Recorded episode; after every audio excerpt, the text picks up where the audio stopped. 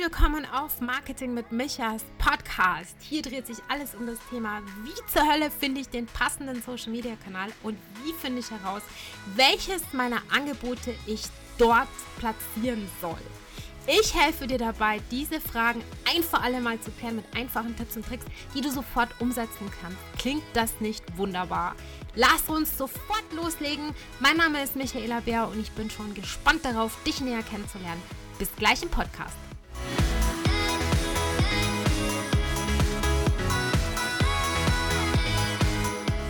Hallo, du Lieber, ich freue mich, dass du heute wieder eingeschaltet hast. Ich bin heute nicht allein, ich habe die Conny bei mir. Vielleicht kennst du sie auch schon, die liebe Conny Marx. Ich packe dir auch in die Shownotes ihre Kontakte rein, wo du sie finden kannst, weil ich denke, nach dem heutigen Talk wirst du auf jeden Fall mehr über sie wissen wollen. Wir unterhalten uns ein bisschen über das Thema Einnahmequellen, über das Thema Leichtigkeit bei der Kundengewinnung. Da hat sie bestimmt was für uns, das dir weiterhelfen kann, weil sie jede Menge Erfahrung mitbringt. Ich freue mich, dass sie da ist. Liebe Conny, mag dich mal, magst du dich bitte mal vorstellen? Wer bist du? Wo kommst du her? Wo willst du hin? Ja, sehr gerne. Vielen Dank, dass ich heute dabei sein darf, liebe Micha. Ich freue mich schon auf unseren Austausch. Ähm, ja, ich bin Conny ähm, und ich bin jetzt seit vier Jahren selbstständig, habe ähm, angefangen mit einem Startup in der Hochzeitsbranche, ähm, habe noch ein veganes Kerzenlabel und ja, seit einem Jahr bin ich auch Mentorin für Gründerinnen und begleite Frauen dabei, ihre Geschäftsideen umzusetzen und ihr Geschäft aufzubauen. Und ja, da habe ich auch noch einiges vor, denn ähm, für mich ist tatsächlich das Thema, ja, ich möchte Frauen einfach dabei unterstützen und ihnen aufzeigen, welche Optionen sie in der Selbstständigkeit haben. Ein, ein großes Thema, weil ich glaube, da liegt noch viel drinnen für uns Frauen, ähm, woran wir gar nicht denken. Viele beschäftigen sich eher nur mit den Risiken und mit den Ängsten und Sorgen, anstatt mit den Möglichkeiten, ähm, die man damit hat. Und ja, da ähm, habe ich noch einiges vor und ich glaube, da können wir auch noch einiges bewegen zusammen. Ja. Da hast du absolut recht. Ein super spannendes Thema. So wichtig, vor allem, dass die Frauen sich untereinander unterstützen und eine Frau, wenn sie dieses Thema hat, zu einer Frau geht, finde ich. Das ist nämlich manchmal gar nicht so selbstverständlich.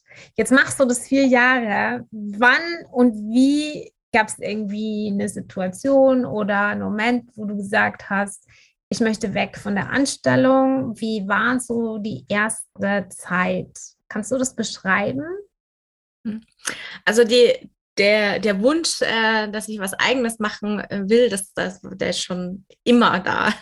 Meine Mutter ist Unternehmerin und ich habe das quasi immer so ein bisschen mitbekommen und habe das so mit in die Wiege gelegt bekommen, ähm, habe das aber nie so richtig verfolgt, obwohl ich auch weiß, meinem, äh, nach meinem Studium, beim ersten Personalgespräch mit meinem Chef hat er mich auch gefragt, wo ich mal hin möchte. Und habe ich gesagt, ich möchte mal was Eigenes machen und hatte da aber gar keine Ahnung. Und ich war dann auch lange angestellt und ich war dann das, das erste Mal war so vor, ich glaube, vor sechs Jahren, dass ich mich intensiv damit beschäftigt habe, aber war dann auch so ja an dem Punkt, wo ich gesagt habe, hm, ich traue mich noch nicht und habe mir dann auch lieber noch mal einen anderen Job äh, gesucht und wusste dann aber in der ersten Woche, wo ich äh, einen neuen Job in der Anstellung angefangen habe, ich möchte es nicht mehr, ich möchte nicht mehr im Konzern arbeiten, ich möchte diese Politik nicht mehr. Ähm, ich, ich hatte auch die ganze Zeit immer diese Idee, dass ich in der Hochzeitsbranche gerne was machen möchte und es hat mich nicht mehr losgelassen. Und das war dann so, dass ich am Ende der Probezeit gekündigt habe und gesagt habe, ich muss das jetzt verfolgen, ich muss das jetzt zumindest ausprobieren. Ich möchte niemals dastehen und sagen, ich habe es zumindest nicht mal probiert, ähm, ohne zu wissen, ob es wirklich funktioniert. Und ähm, die Anfangszeit war tatsächlich auch eher so ein bisschen unsicher bei mir, weil ich so gar keine Ahnung hatte, wie ich das mache und was dann das Produkt ist. Ich bin da wirklich irgendwie nur so rein und habe gesagt, ich möchte ähm, die Hochzeitsplanung irgendwie vereinfachen, digitalisieren, da irgendwas machen ohne richtiges Produkt, ohne irgendwas. Also insofern war ich tatsächlich am Anfang sehr, ähm, ja, sehr lost, aber ich habe mich da irgendwie nicht beirren lassen, sondern habe da eher mich so ein bisschen durchgewurschtelt und gesucht, was gibt es, was kann ich tun ähm, damit ich da weiterkomme. Und äh, habe mich davon nicht ablenken lassen, dass ich nicht mal wusste, wie ich das Ganze mache und was ich mache. Ja. Und kannst du vielleicht mal beschreiben, wenn du jetzt vergleichst, äh, am Anfang hattest du ja in Anführungsstrichen jetzt nur diese ähm, Hochzeitsidee, die ja da gerade gewachsen ist. Mhm. Wie hat sich das angefühlt im Vergleich zu jetzt, wo du ja mehrere Einnahmequellen hast, auf die du zurückgreifen kannst und sagen kannst, okay, von A kommt ein Strom oder von B oder von C kommt ein Strom und ich muss nicht mit der Pistole auf der Brust die ganze Zeit rumlaufen im Vergleich zu damals, wo du ja wirklich ganz am Anfang warst und mit einer Sache gestartet bist und jetzt nicht diese Option hattest. Kannst du beschreiben, wie sich das anfühlt? Also damals war es tatsächlich so, dass, also da hat sich das sehr, sehr unsicher angefühlt, auf jeden Fall, weil es auch ein sehr ähm, entwicklungsintensives Projekt dann war. Ähm, das heißt, ich bis da Geld verdient wurde, da sind, ähm, ich glaube, irgendwie zwei Jahre vergangen und da wurde nur Geld ausgegeben in technische Entwicklung, Aufbau und allem, Teamaufbau. Also da, das ist auch nochmal äh, was ganz anderes gewesen und ich, ich habe da wirklich, ich habe nächtelang gar nicht schlafen können, weil ich mir gedacht, um Gottes Willen, da wieder ein paar tausend Euro ausgegeben, da wieder. Und ich wusste ja gar nicht, wann da irgendwie mal was wiederkommt. Ähm, also das war schon ein ganz, ganz komisches Gefühl. Ähm, und ich muss auch sagen, dass ich jetzt tatsächlich auch manchmal noch so ein bisschen ähm, das Gefühl habe, oh, in dem Bereich passiert jetzt gar nichts und dann auch ein bisschen leicht Panik in Anführungsstrichen bekommen, aber ich dann halt auch weiß, okay, dann lege ich halt meinen Fokus anders. Und ich glaube, das ist halt immer so ein, so ein ganz wichtiger Punkt, dass ich sage, ich habe zumindest die Möglichkeit, wenn irgendwas nicht funktioniert, mich umzuorientieren, den Fokus umzulegen ähm, auf etwas, wo ich weiß, das kann ich jederzeit irgendwie aufbauen oder da, da passiert halt was, wenn ich dann auch wieder meinen Fokus drauf lege. Ja. Also würdest du vielleicht sagen, dass du da ein bisschen entspannter jetzt rangehst? Ähm, ja, auf jeden Fall. Also auf jeden Fall. Also ich muss tatsächlich sagen, dass ich äh, letztes Jahr mit Corona ist, also muss man ja jetzt auch nicht sagen, aber Hochzeitsbranche ist natürlich da auch ziemlich abgerauscht und erholt sich jetzt so langsam wieder. Und ich da im ersten Moment schon da stand und mir gedacht habe, was passiert hier?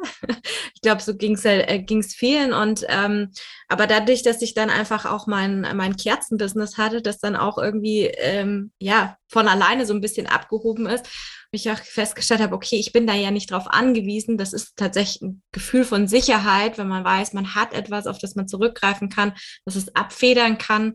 Ähm, das gibt auf jeden Fall mehr Sicherheit. Ja.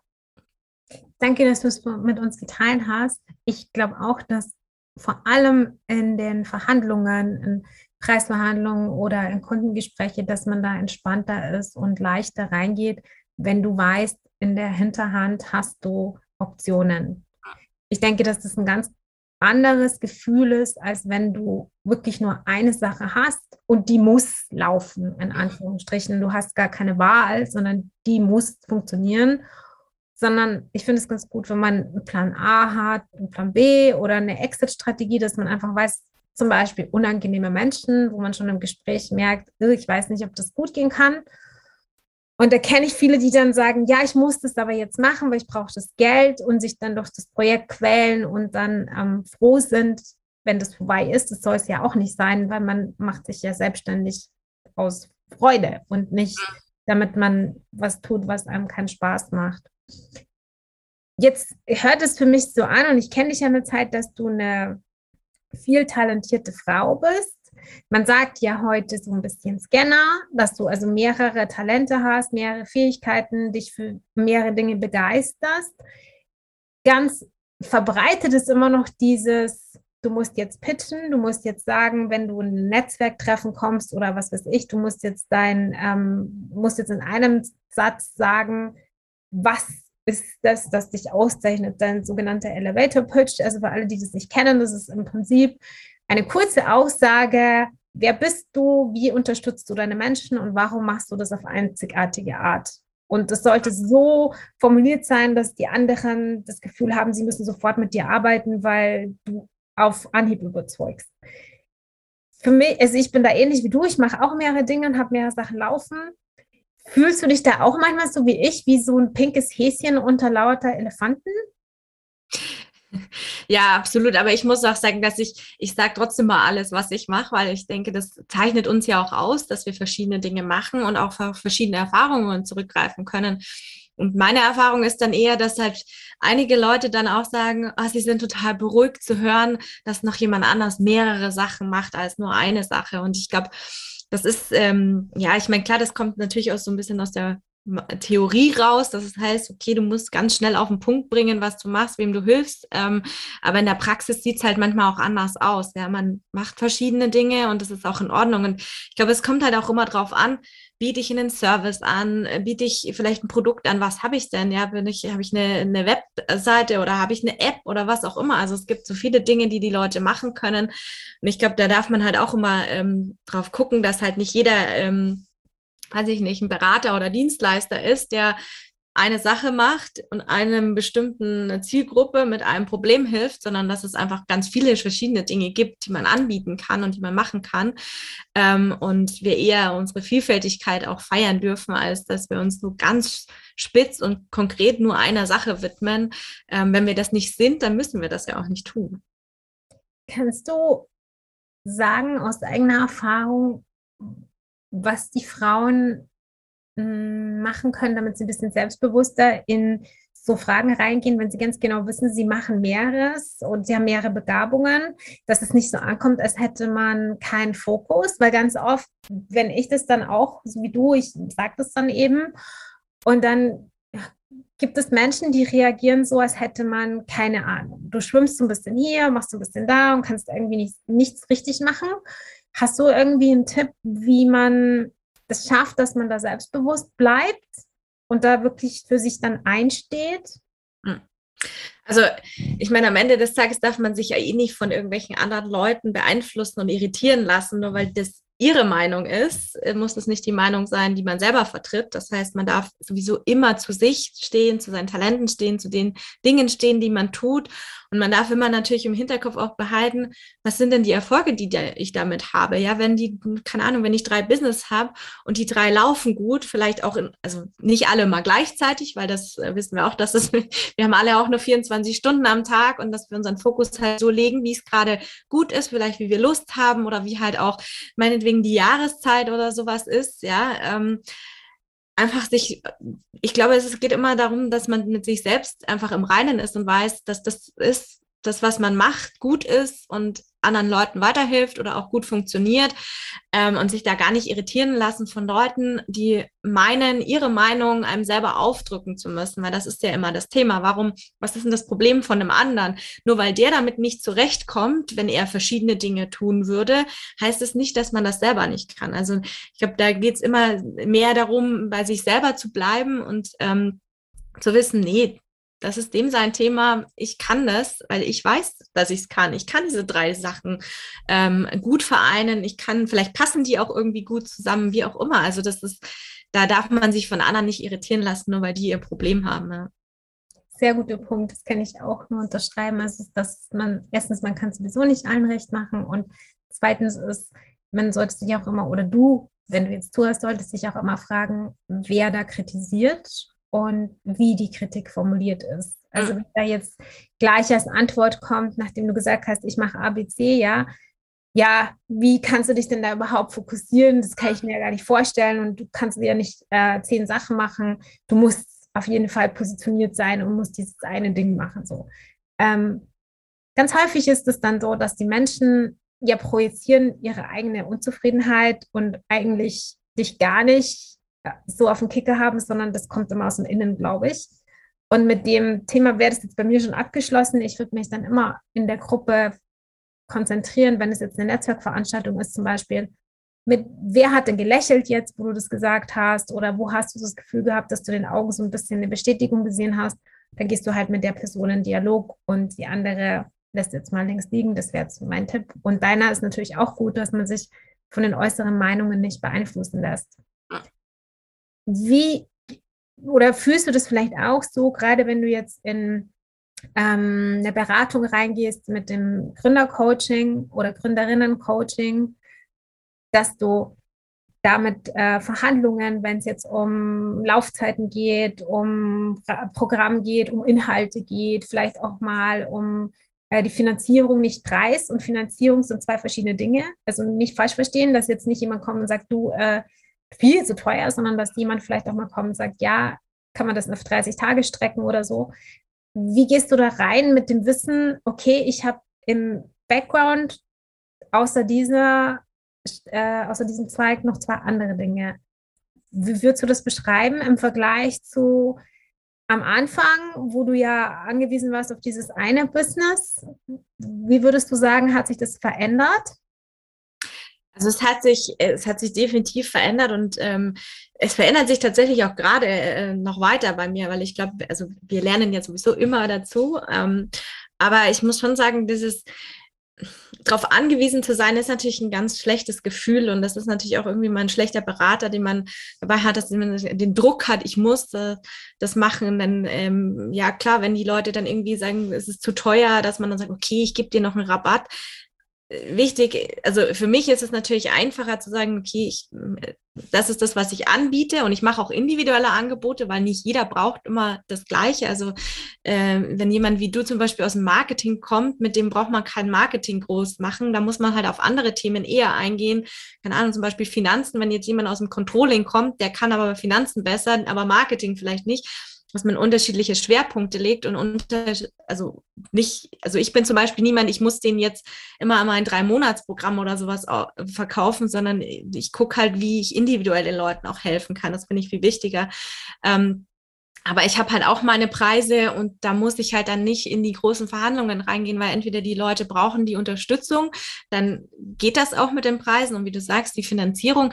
Es gibt unterschiedliche Möglichkeiten, wie man finanziert. Ähm, da darf man auch kreativ sein, je nachdem, wie offen man dafür ist. Und als Unternehmer ist meiner Meinung nach sowieso etwas, wo man offen sein darf und sich auch verschiedene Gedanken machen darf. Es gibt Geschäftsmodelle, wo man vielleicht im ersten Schritt nicht so viel verdient, aber nach hinten raus sehr, sehr viel verdienen kann ja. Ähm, also da, da darf man auch kreativ sein, aber ähm, ich glaube auch, das ist entspannter in einem Gespräch, wenn du sagst, okay, das ist halt jetzt eins von den Sachen, die ich mache und wenn das jetzt funktioniert, ist super und wenn nicht, dann haut mich das halt nicht um. Ne? Ja, das kann ich auch nur bestätigen. Also ich finde es sehr wichtig, dass man mehrere Sachen in der Hinterhand hat. Der Unterschied ist aber, wenn jetzt jemand sagt, und das möchte ich hier noch ganz stark betonen, ich bin noch in Teilzeitanstellung. Mhm. Teilzeitanstellung und sozusagen ein Side-Business heißt es jetzt zu haben, sind für mich und für dich, das weiß ich auch, zwei völlig verschiedene Dinge. Du hast jeden Monat, egal ob dein Chef dich jetzt mag oder deine Kollegin mag oder ob du den Auftrag gut oder schlecht abwickelst, dein fixes Einkommen, musst dir darüber keine Gedanken machen. Und wir als selbstständige Business-Vollzeitfrauen ähm, bei uns sieht es ganz anders aus, mhm. dass wir auch selber dafür sorgen, dass stetig was reinkommt. Also das kann schon mal sein, dass du einen Monat ausfällst aufgrund von Krankheit oder was auch immer.